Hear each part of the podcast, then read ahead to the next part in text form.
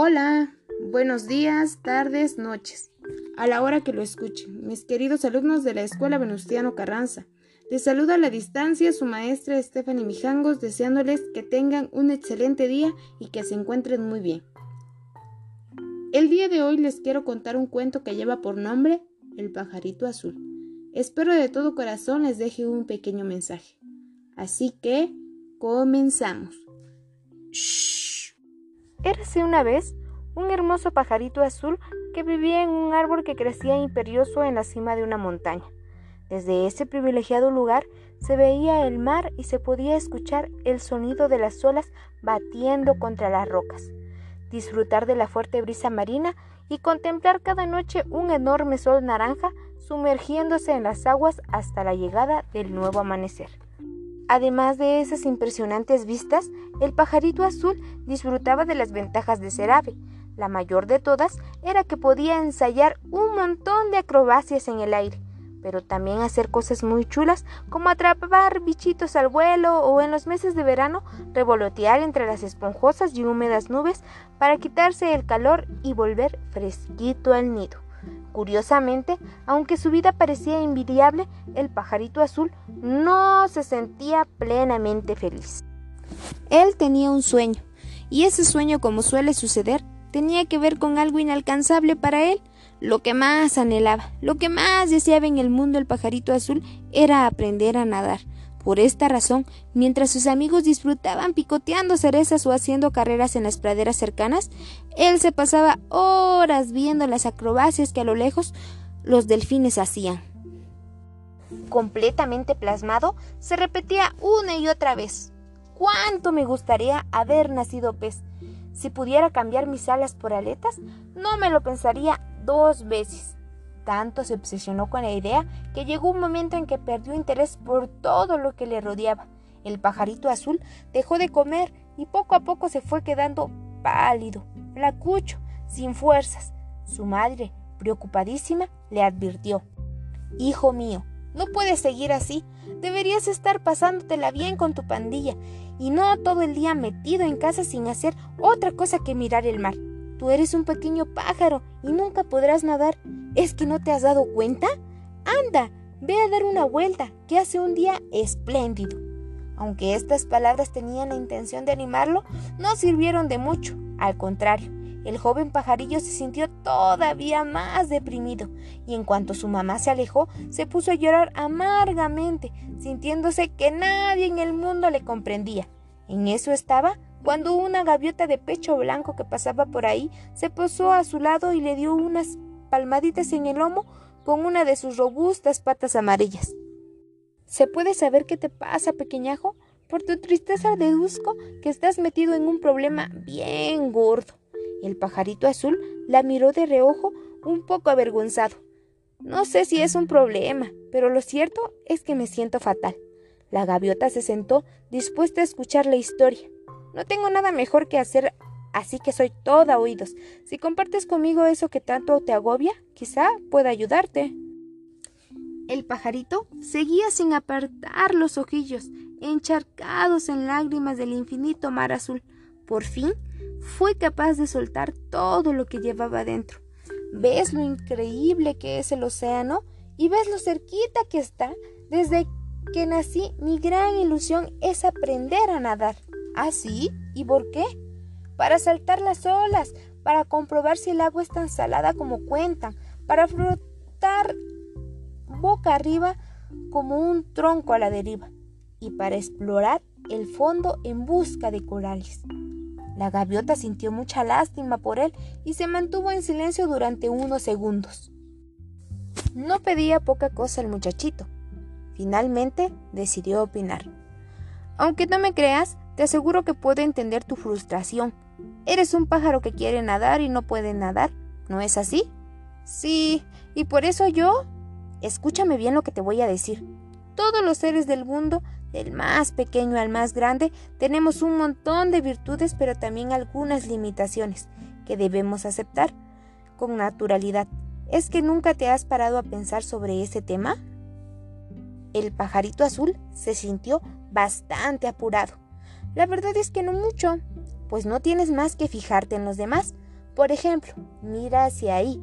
¿Ves esos humanos que pasean descalzos por la playa? Dicen que son los seres más inteligentes del planeta Tierra. Poseen un cerebro tan desarrollado que son capaces de construir sofisticados cohetes que atraviesan el espacio y se posan en la luna. Pero ¿sabes una cosa? Jamás podrán volar por sí mismos como nosotras las aves, ni correr a la velocidad de los guepardos, ni saltar de rama en rama al estilo de los gorilas. El pajarito azul se relajó un poco, fascinado por la explicación de la sabia gaviota. ¿Y qué me dices de nosotros los animales? Todos tenemos capacidades diferentes. Los peces saben mejor que nadie cómo es el mar, pero nunca conocerán el placer de saborear un arándano. Los topos pueden excavar los más largos túneles, pero están condenados a vivir en la oscuridad cubiertos de polvo. Por no hablar de los elefantes, siempre arrastrando toneladas de peso allá donde van. En cambio tú puedes comer fruta fresca, disfrutar del aroma de las flores, bailar sobre la brisa porque eres ligero como un pedacito de algodón. El pajarito empezaba a comprender lo que su nueva amiga le quería transmitir. Sin ir más lejos, fíjate en ti y en mí. Es cierto que como nací gaviota, me la paso bomba pescando en ese mar que tanto miras, pero soy tan grande que no puedo jugar al escondite entre los matorrales porque me destrozaría las alas. Ah, y mejor no hablar de los terribles graznidos que suelto cada vez que muevo el pico. No todos hemos nacido con esa voz melodiosa que tienen los de tu especie, querido amigo.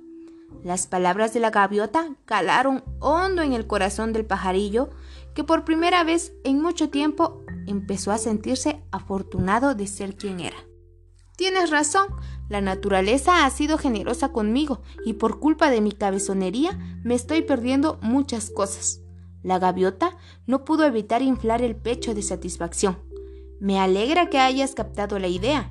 Estaría genial que te centraras en lo que se te da bien, en lo que puedes hacer. Todos tenemos talento para algo y las aves azuladas son unas cantoras excepcionales. La gaviota no mentía. A excepción de los jilgueros y los riseñores, ninguna ave en muchos kilómetros a la redonda podía presumir de un trino tan suave y afinado.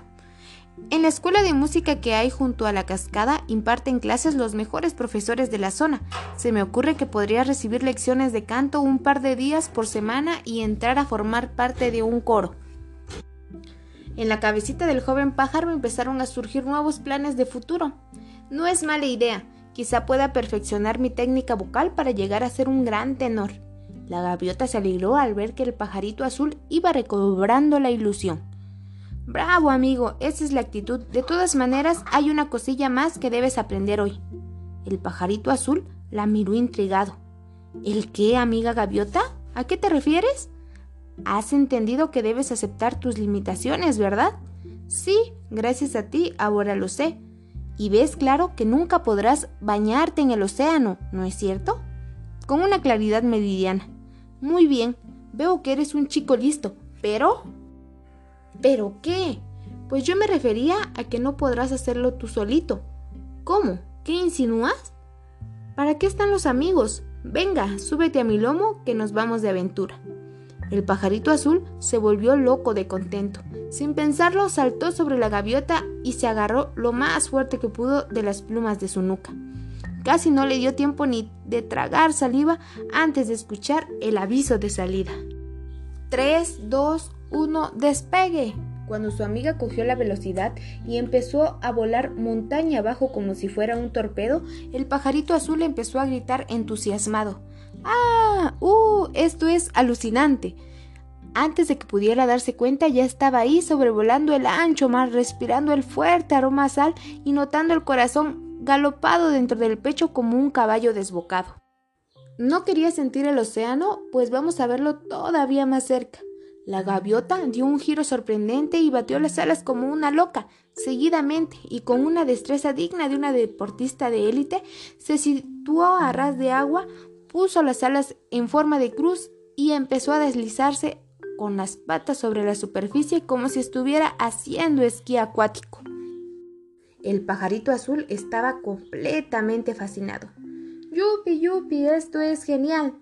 Por fin, cuando parecía que la emoción había llegado al límite, hubo una última sorpresa.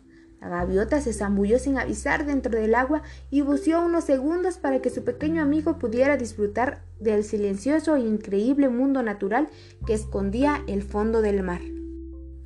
Nadie puede imaginar lo que esa increíble experiencia supuso para el pequeño pájaro azul. Había cumplido su sueño gracias a la bondad de una desconocida gaviota blanca de patas amarillas que se cruzó en su vida en el momento que más lo necesitaba. No podía sentirse más dichoso. De vuelta en el nido la abrazó muy fuerte. Tanto tiempo que esperaba este momento. No existen palabras suficientes para agradecerte lo que acabas de hacer por mí. Has convertido mi día más triste en el más feliz de mi vida. Paparruchas, no hay nada que agradecer. Fue un placer compartir un momento tan mágico contigo, pero espero que a partir de ahora te aceptes tal y como eres. La vida está para disfrutarla, nunca lo olvides. Lo haré, amiga, lo haré. En fin, debo irme. Si algún día te apetece bajar hasta el mar y pasar un buen rato, silba fuerte y vendré pitando. ¿De acuerdo, pajarillo marinero? Eso está hecho. Sin decir nada más, la gaviota le guiñó un ojo y emprendió el vuelo. Mientras se alejaba, el pajarito azul notó como una lágrima de felicidad resbalaba por su mejilla. Se la secó con su alita, suspiró profundamente y abandonó el nido. La escuela de música lo estaba esperando.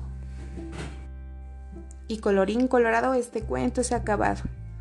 Espero que les haya dejado un bonito mensaje este pequeño cuento y nos estamos viendo en otro capítulo más de lentejas para tus orejas. Adiós.